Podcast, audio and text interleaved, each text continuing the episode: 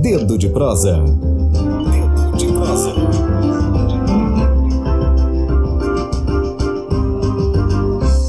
Hoje, segunda-feira, dia 2 de dezembro de 2019, o nosso quadro de entrevistas e debates Dedo de Prosa, que você acessa na plataforma Spotify com o nome de Tamborcast, é com jornalistas que fazem a agência Tambor todos os dias para você, Emília Azevedo e Ed Wilson Araújo, eu, Flávia Regina, vou mediar o, a, o debate, a roda de conversa sobre um tema que, aliás, é um tema que já não deveria ser debatido neste país, já deveria ter sido sepultado junto com toda a herança perversa deixada pela ditadura militar brasileira. Vamos hoje debater o AI-5, o ato institucional número 5, instrumento mais violento da ditadura militar implantada no Brasil a partir de 1964, que possibilitou a prática de crimes e covardias pelo Estado brasileiro. Quero começar dando um bom dia para meus companheiros aqui de trabalho. Bom dia, Ed Wilson Araújo, professor Ed Wilson, que acaba de chegar do Rio de Janeiro com novidades lá do curso anual do Núcleo Piratininga de Comunicação. Bom dia, Ed Wilson. Bom dia, Flávia. Bom dia, Lívia. Bom dia, Emílio. Bom dia a todos que nos acompanham. Lá no, no Rio teve uma palestra interessante. Uhum. Até fiz uma reportagem sobre o movimento Policiais Antifascismo. Bem, bem interessante mesmo saber que tem pessoas da área de segurança que não comungam com essas ideias de Bolsonaro, não comungam com as cinco, não comungam com o autoritarismo. Vamos depois então marcar um dedo de prosa aqui com o professor Ed Wilson para falar sobre essa essa iniciativa que aliás devia ser em todo o país, devia ter em cada estado da federação uma iniciativa como essa. É, queria dar um bom dia para meu companheiro de trabalho, Emília Azevedo, jornalista, escritor. Emília Azevedo é de todo o jornal Vias de Fato. Bom dia para você. Bom dia, Flávia. Bom dia, Wilson. Bom dia, Lívia. Bom dia, ouvintes, espectadores. Para a conversa. Bom, eu comecei, professor Ed, falando que esse é um tema que é, é, é incrível, é esdrúxulo ter que voltar a debater o AI-5 aqui no Brasil, mas, é, lamentavelmente, o tema volta à pauta dos, dos, do noticiário brasileiro. Eu tenho um artigo que foi publicado ah, no mês passado pelo professor da universidade, mestre em Direito e advogado Mário Macieira. Mário Macieira escreveu um artigo, recebi esse artigo do doutor Antônio Nunes, no, direto no WhatsApp, o professor Mário diz o que significa a defesa de um novo AI-5. Queria começar que a gente o debate com esse, o que significa a defesa de um novo AI-5 no Brasil? Eu sempre converso com meus alunos lá na UFMA, é, tem uma, uma, disciplina específica chamada crítica da mídia. Eu sempre converso com os alunos é, para dizer assim: olha, nós não podemos perder a memória do que aconteceu no nosso país, porque são muito jovens, né? E são, vão entrar no mercado de trabalho, são estudantes de comunicação, de rádio, TV, de jornalismo. E diz, ó, aqui nós não, nós não podemos abrir mão de estudar a memória e a história do nosso país, porque essa, essa onda conservadora obscurantista, ela tem, entre outros pressupostos, o apagamento dos fatos, históricos, a negação de fatos históricos, o apagamento ou a distorção dos fatos. Então é importante que sempre, aí a responsabilidade da Rádio Tambor, sempre a gente colocar esses temas em pauta.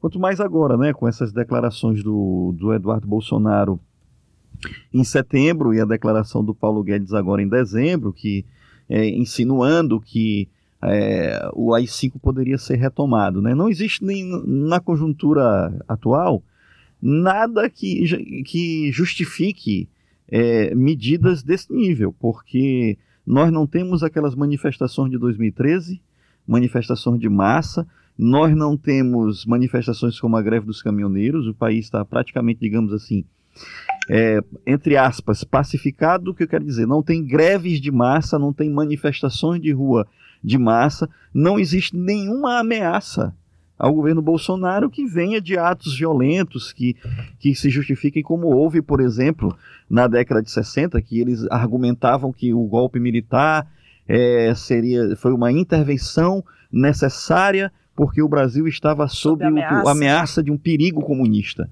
Não existe nada que justifique essa fala do Eduardo Bolsonaro em setembro e a fala do ministro Paulo Guedes. Nada que justifique essas insinuações, essa louvação que se faça ao AI-5, porque o, o, o, país, embora tenha crise e conflito, luta de classe, mas nós não temos manifestações de massa violentas na rua que justifiquem intervenções para pacificar o país. Né?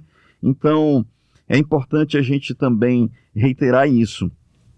O AI-5 ele foi entre os atos da ditadura militar, o mais violento. O mais violento de todos. Ele está completando 51 anos de AI-5. É, ele resultou. 13 em, de dezembro. 13 de dezembro, em cassações, em suspensão de direitos políticos, em demissões, em aposentadorias compulsórias forjadas, mortes, pessoas desaparecidas, porque se já existe uma dor de você enterrar um morto, porque foi torturado e foi assassinado pela ditadura, existe um outro tipo de dor, que é da pessoa que está desaparecida. Então tudo isso foi perpetrado a partir do AI-5, né? É uma, é uma, o AI-5 ele foi algo tão violento que ele dava superpoderes ao presidente da República até para fechar o Congresso Nacional. Ministros do Supremo que foram demitidos. O, o nosso querido o compositor e cantor Vinícius de Moraes, ele foi aposentado forçadamente no auge do AI-5. Então, é algo que nós temos que lembrar sempre, pautar sempre e repudiar. Repudiar qualquer tentativa, qualquer namoro, qualquer flerte, vindo de qualquer que seja o governo. Então, repudiar a atitude do, do deputado Eduardo Bolsonaro, repudiar a atitude do ministro Paulo Guedes, devido à gravidade que foi isso AI-5 para o nosso país. Emílio, o, o, Eduardo Bolsonaro, que é autor dessa declaração desastrosa, já havia dado uma declaração antes dizendo que para fechar o STF bastava um soldado e um cabo. Se nós formos colecionar, certamente algum jornal brasileiro já deve ter feito esse levantamento, colecionar a quantidade de declarações do clã Bolsonaro. É, em defesa do autoritarismo e apologia às práticas ditatoriais, a gente traduz que espécie de pensamento político é esse? E eu queria te perguntar também sobre se esse tipo de discurso, na tua avaliação, ele ainda tem ressonância popular nos dias de hoje. Se essa massa da extrema direita que elegeu o, o Bolsonaro como presidente da República ainda consegue aplaudir esse tipo de discurso. Flávia, respondendo diretamente a sua pergunta, infelizmente você tem aí um percentual da, da sociedade brasileira que não gosta de democracia. É, se isso corresponde a 15%, a 20% de pessoas adultas, 25%, mas, mas o fenômeno Bolsonaro só aconteceu porque uma parte da sociedade brasileira tem muita dificuldade com democracia. E a gente ficou pensando, se a gente for refletir sobre a conjuntura brasileira, é, o que foi que proporcionou essa mobilização tão conservadora, o que foi que proporcionou o linchamento não é, do Partido dos Trabalhadores e o que foi que proporcionou esse conflito de valores que se percebe na sociedade, né, dentro do mesmo grupo social, de pessoas que às vezes nem conseguem conversar, é porque houve democracia demais é, no Brasil nos últimos 40, 50 anos. E, historicamente, ao longo de 500 anos, o Brasil não está acostumado com democracia. Então, qualquer coisa no Brasil que cheire a democracia, que cheire a direitos, é, imagina que tem gente que tem raiva da, da justiça do trabalho que considera que a justiça do trabalho é, um, é, um, é, algo que atrasa o país. Tem gente que acha que sindicato é algo ruim, não é? Se, quer dizer, o desconhecimento absoluto da história, não é? Se você pensar que quando o capitalismo se instala, as pessoas trabalhavam 18 horas por dia, se não fosse o movimento sindical lá na Europa, as pessoas não iam trabalhar apenas seis horas, apenas não, trabalhar de forma é, digna seis horas ou oito horas por dia, porque o capitalismo quer lucrar e passa por cima de tudo. Então, essas, esses ganhos democráticos, esses direitos no Brasil que ocorreram nos últimos 30, 40, 50 anos, a partir do século XX, né, a partir ali de Vargas com a CLT, tudo isso começa a provocar uma indignação no centro da sociedade brasileira que não gosta de nada que cheira democracia, que nada que cheira direito. E é isso que está se vendo, não é? Na década passada e também nessa década botar a corrupção como como uma bandeira, o combate à corrupção, que na verdade é uma mentira. O que eles não gostam mesmo é de direito de pobre, direito de trabalhador, direito de mulher, direito de negro, direito de LGBT. Esse povo gosta de autoritarismo, esse povo gosta de intolerância, de desrespeito, de falta de dignidade. E por isso, não é? Esses 10, 15% acabaram fermentando e apodrecendo parte do bolo a ponto de Bolsonaro ser presidente. E o que se vê agora é eles colocando é, publicamente as ideias que eles defendem, porque, Ed, só fazendo, dialogando um pouco com o que tu falaste, o golpe de 64 já era por si só injustificável. Sim. E o AI-5 é o que houve de pior no golpe. Então eles defendem isso assim como uma cara de pau. Não, de repente pode voltar ao AI-5, porque se o povo. Gente, o, o povo brasileiro precisa ir para a rua mesmo. Dizer, isso aí, qualquer democracia do mundo, o povo pode ir para a rua manifestar, levar cartaz, levar bandeira. Nos Estados Unidos, que é o modelo deles, todo mundo se manifesta. Então, qualquer país, qualquer democracia minimamente consolidada, as pessoas podem ir para a rua, podem fazer greve, podem. E as saídas a serem contadas não são saídas autoritárias. O que está acontecendo no Chile com um milhão de pessoas na rua? Vão fazer o quê? Vão dar outro golpe à moda Pinochet? Não. Eles têm que recuar e ver o que o povo quer. Se tem um milhão de pessoas na rua, como está no Chile, no Chile eles não têm hoje é, é, condições de botar uma ditadura igual a de Pinochet. Eles têm mais é que recuar, tá entendendo? Se for o caso, o presidente sai e democraticamente se elege outro. O negócio é que esse pessoal gosta de golpe, esse pessoal gosta de falta de povo, e sempre que o povo quer entrar na jogada, que o povo quer se manifestar, que o povo quer se mobilizar, quer dizer o que quer, eles vêm com. com estão morrendo de medo, a verdade é essa, de acontecer no Brasil o que vem acontecendo nos países vizinhos. Essa que é a verdade. Que está acontecendo em, em, em vários países da América Latina. Então eles têm medo, eles sabem que eles têm dificuldade de ter maioria, eles sabem que existe um setor democrático no Brasil que está vivo. Eles têm medo desse povo ir para a rua, por isso com esse tipo de ameaça, no sentido de intimidar. É preciso reagir. É preciso dizer que a sociedade brasileira não vai aceitar é, qualquer tipo de tomada autoritária. Isso tem que ser uma mobilização que vai do Acre ao Rio Grande do Sul, é, do Rio Grande do Norte até a região central do país, de norte a sul, de leste a oeste. Tem que haver reação a esse tipo de, desrespeito. Eu acho que falar do AI-5 é um desrespeito profundo à sociedade brasileira. As pessoas que morreram, que foram torturadas. É um desrespeito muito grande que não pode ser aceitado, Flávio.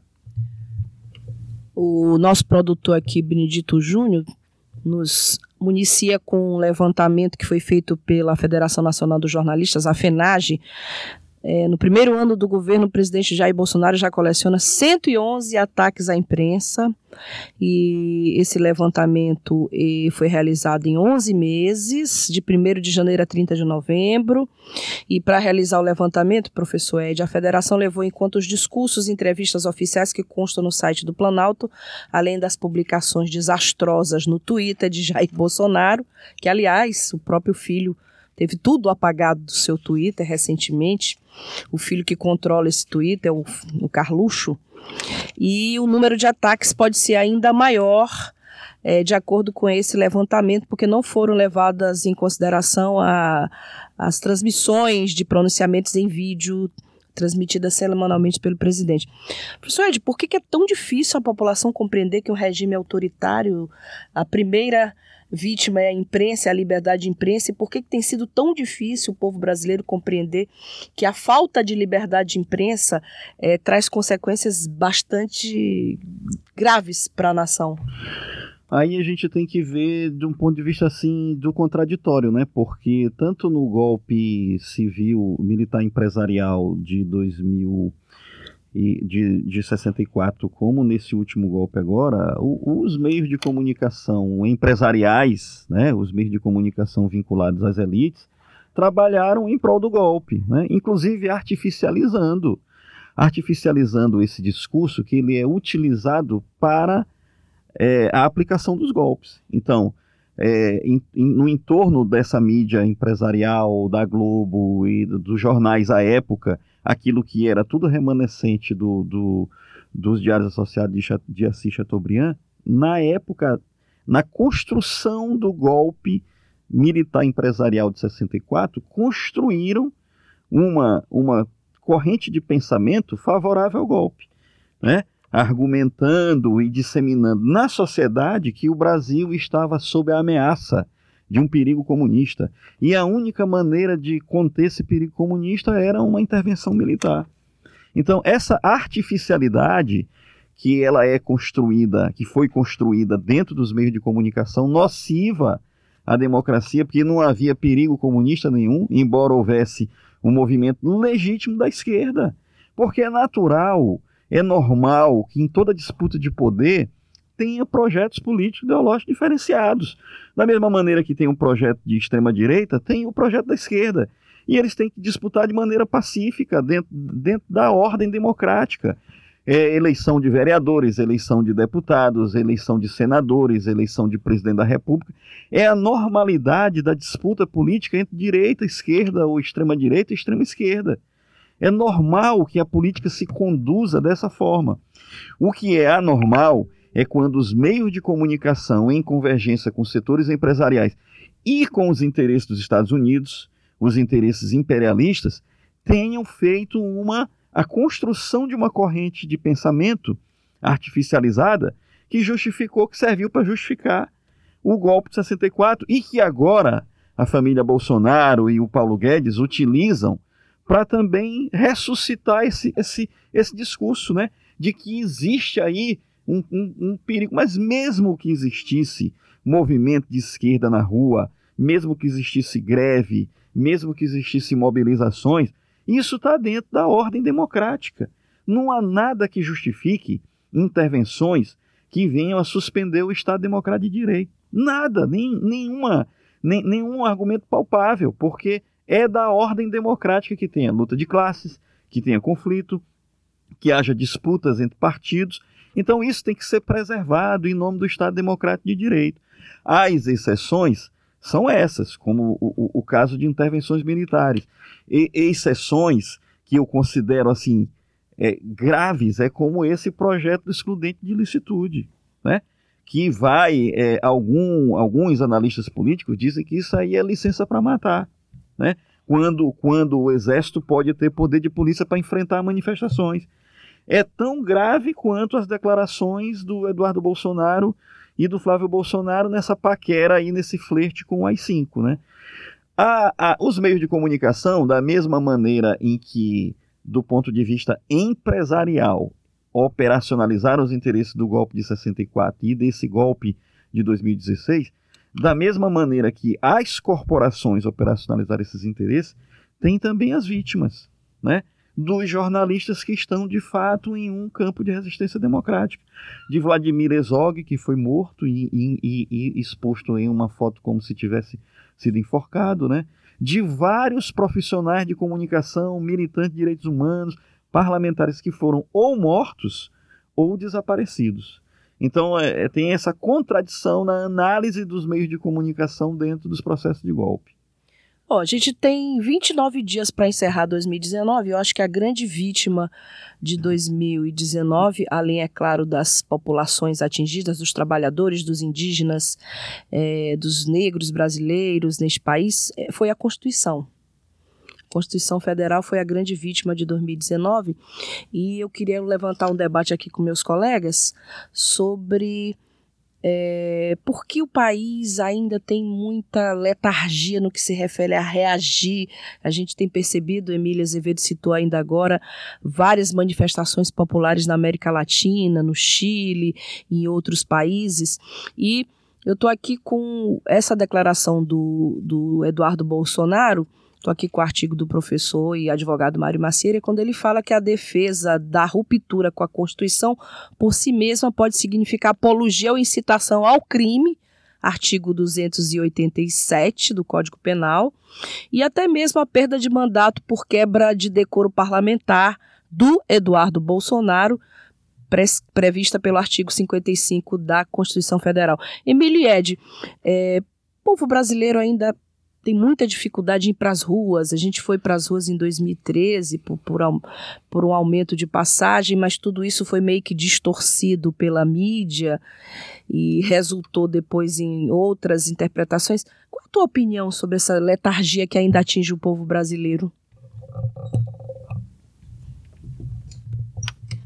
Por coincidência, as duas grandes mobilizações que houveram no Brasil no ano de 2019 foi por conta da educação, né?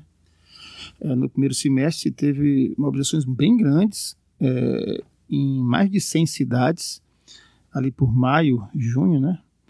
Muita gente na rua contra Bolsonaro e a favor da educação, tratando, talvez, Flávio, do problema que esteja na resposta para essa tua pergunta, porque eu acho que o nível de educação no Brasil ainda é baixo, é, mas é suficiente para que exista uma reação democrática.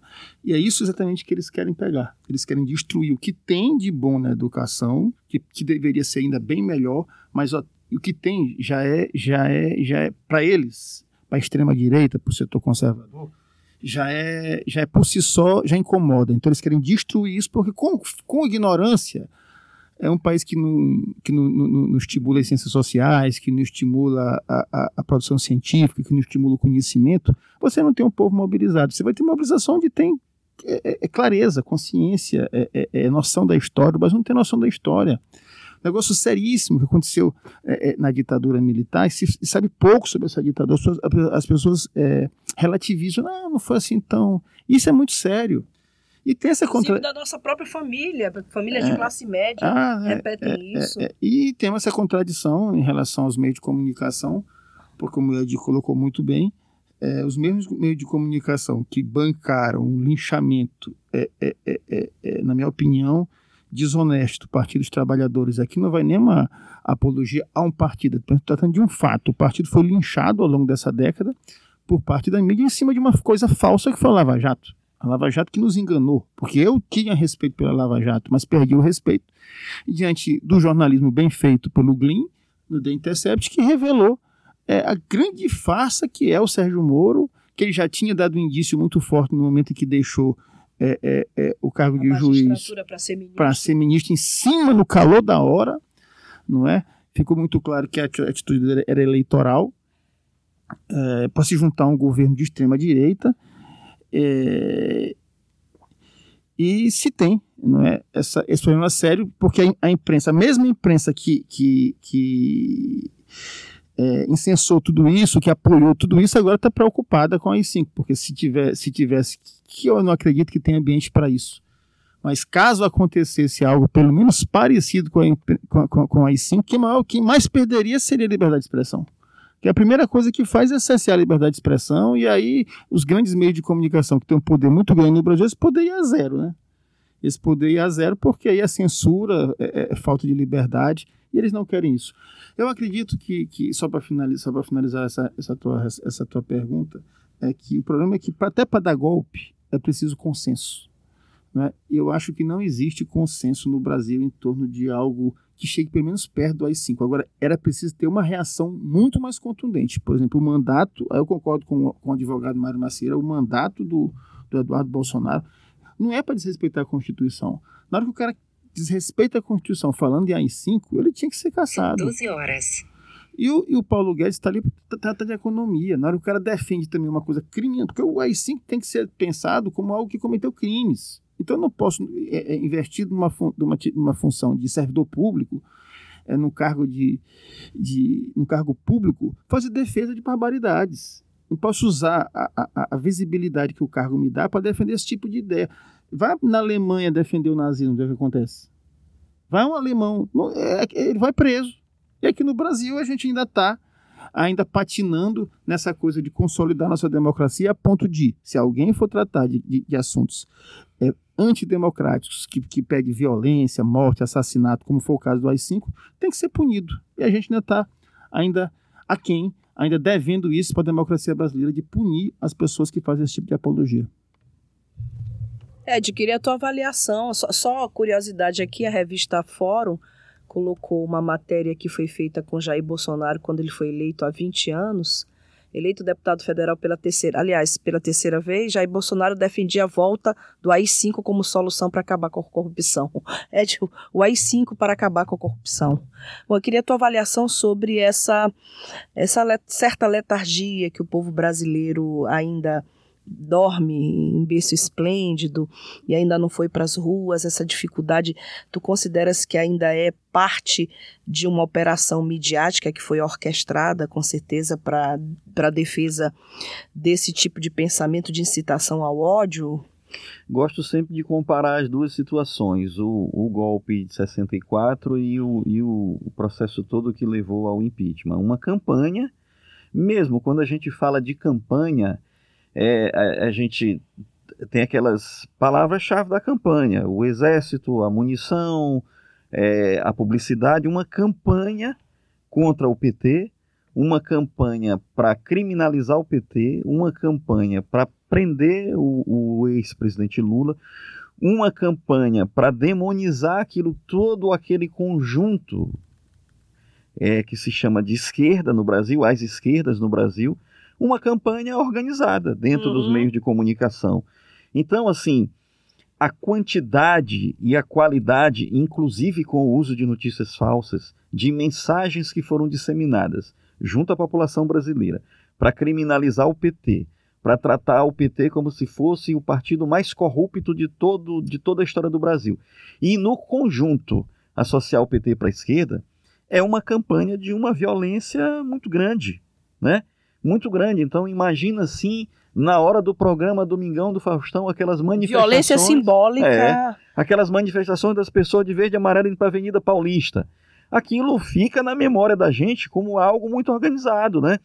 Como aconteceu em, em 1964, com todo aquele aparato dos diários associados de Assis Chateaubriand e na época já o jornal o Globo, convocando a população brasileira para a marcha da família com Deus e em defesa da propriedade. Então, assim, para uma população que é muito suscetível, não temos tradição democrática no Brasil, porque já tivemos vários golpes, vários momentos de exceção. Então, para uma população que fica muito suscetível aos meios de comunicação tradicionais e agora ao, ao fenômeno das fake news, é de fato algo muito violento que coloca as pessoas numa certa letargia, né? Embora tenhamos sindicatos organizados, mobilizações, mobilizações no mês de maio desse ano, que foram muito importantes, mas existe uma certa letargia porque as pessoas foram bombardeadas por um, por um excesso de mensagens que criminalizam a esquerda, a destruição da democracia no Brasil, a destruição dos partidos políticos, a destruição do Estado democrático de direito. Então deixou as pessoas no nível de, de descrença quase que total nas instituições democráticas. Né? Você vai conversar com uma pessoa na feira, tudo, ele não acredita em nada mais. Ele acredita em quê? Em Deus e no pastor da igreja da igreja evangélica, porque é, é, é essa violência que foi feita nos dois golpes, que um golpe complementa o outro, ela é de uma de um grau de, de depredação da cultura, da, da, cultura democrática que coloca as pessoas numa situação de terra arrasada. Então, não acredita na política, não acredita nas instituições, é parte desse é, grupo da extrema-direita que quer fechar o Supremo, que eles aplaudiam até outro dia o Supremo, agora eles querem fechar o Supremo. E, essa, e esse discurso, embora ele não tenha o consenso dos militares, ou seja, o Eduardo Bolsonaro falou em setembro, o Paulo Guedes falou em dezembro, são falas esparsas, são preocupantes, são, mas não tem o consenso das Forças Armadas. Isso aí é, é, é, é para a gente inclusive, colocar for, for, na for, balança da análise. Foram né? depoimentos que foram, inclusive, vistos com preocupação até mesmo por aliados do Bolsonaro, do, do clã Bolsonaro. Então, assim, para que tenhamos um novo AI-5, tem que ter um consenso e uma convergência das Forças Armadas, dos militares, né? É, não se vê isso, não, não se vê esse consenso. Por outro lado, também, é, essas declarações, elas foram. É, é, a reação a essas declarações foi muito pequena. Né? Não, eu, pelo menos eu não vi notas, notas explícitas condenando as declarações da Associação Brasileira de Imprensa, eu não vi da OAB, OAB. É, eu não vi do conjunto do, do, do dos ministros do Supremo. Eduardo Sim. Né? Do Eduardo Sim. Mas eu não vi, por exemplo, os presidentes de Assembleia Legislativa do Brasil publicaram uma nota. Silenciaram. Um silêncio, né? completamente. né? Da bancada do Maranhão. Nós temos 18 deputados da bancada federal do Maranhão. Eu é. vi Márcio Gerri Márcio se pronunciando. Sim. Vá, tanto na, na, na declaração do, do, Eduardo Bolsonaro quanto de Paulo Guedes. Mas de 18 parlamentares, um se pronuncia. É muito pouco. Né? Na bancada estadual do Maranhão. Se alguém se manifestou, não evidenciou bastante nas redes sociais e nas suas assessoria de imprensa. Então eu acho que a reação a essas declarações ela é pequena, ela é muito tímida e ela deveria ser à altura, porque a gravidade que significa o AI-5 merece merece da sociedade civil organizada, dos parlamentos e dos movimentos sociais, uma reação à altura, diante do grau de violência que foi a, a ditadura militar e o AI-5. Emília Azevedo destaca mais alguma coisa ou já vamos partir para as considerações finais? Você tem alguma, algum adendo? É, o, hoje é 2 de dezembro, né? Sim. A, a declaração do, do, do, Paulo Guedes foi agora na, já de quarta para quinta, né? Sim. Semana é, passada. A semana passada. Eu creio que. Vamos ver o que vai acontecer essa semana, né? No caso do Eduardo Bolsonaro, acho que a reação foi maior porque era o filho do presidente e a gente vive numa cultura tão atrasada que parece que o filho do presidente tem mais poder do que o ministro da Economia, né? Na cabeça das pessoas. Parece que a família né, é alguma coisa assim que está lá mesmo, lá no século XIX. Então, a, essa reação ao Paulo Guedes acaba se pessoas. Né, é, é, o assunto parece que não, não, não. A própria mídia tá, não, não tratou isso com, com o devido com, devido a, com a devida atenção, pelo menos ainda, né? E o Paulo, e diferente do Eduardo Bolsonaro, o Paulo Guedes é amiguinho da elite mesmo, né? Ele é o, é o cara que está fazendo serviço sujo para para os banqueiros, para os industriais, para os grandes até as universidades privadas, porque é, a irmã dele é, é, reforma de previdência e tudo mais. Mas vamos ver o que vai acontecer ao longo dessa semana em relação a, a, a setores de esquerda que eu tenho certeza que também devem reagir a questão do Paulo Guedes com mais ênfase, né? É, partir para suas considerações finais sobre esse nosso tema de hoje, que lamentavelmente a gente ainda precisa debater um assunto como esse. É, tem o, o, o processo no Conselho de Ética, né? O processo que vai avaliar essa declaração do deputado do deputado Eduardo... federal Eduardo Bolsonaro. Ele está sendo processado no Conselho de Ética. Penso assim que já vi algumas análises dizendo que é uma declaração como essa do, do Paulo Guedes, ela é passível de uma avaliação por crime de responsabilidade, né?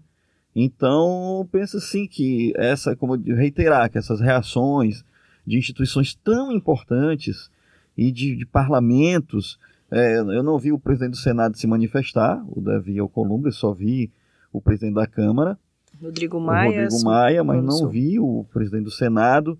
Eu penso assim que ainda é tímida. E vamos agora esperar e torcer e, voltar a pautar esse assunto aqui na Tambor para que esse processo contra o Carlos o Eduardo Bolsonaro ele ele tenha o rigor necessário para avaliar as declarações dele, né? E lembrando também que depois do AI-5, que foi o ato mais violento da ditadura, houve mais 12 atos institucionais publicados ao longo do ano de 1969. Sim. Né? E esse, e o, o, caráter dos atos institucionais é sempre um caráter de, de conceder ao presidente da República poderes supremos, né? Como foi concedido no AI-5, o poder de. É, inclusive, assim, algo que durante o AI-5 é preciso a gente sublinhar é que o direito de defesa das pessoas processadas era praticamente nulo, né? Então a, a, se organizava um processo e era tudo muito rápido e a pessoa que era processada às vezes não sabia que estava sendo processada e não tinha direito de defesa devido ao, ao caráter do ato institucional número 5, ao caráter violento do ato institucional número 5. Perfeito. Bom, a gente agradece pela audiência de todos, desejo uma boa tarde e voltamos amanhã. Web Rádio Tambor, a primeira rede de comunicação popular do Maranhão. Comunicação comunitária, livre, alternativa e popular. Morreu, Maria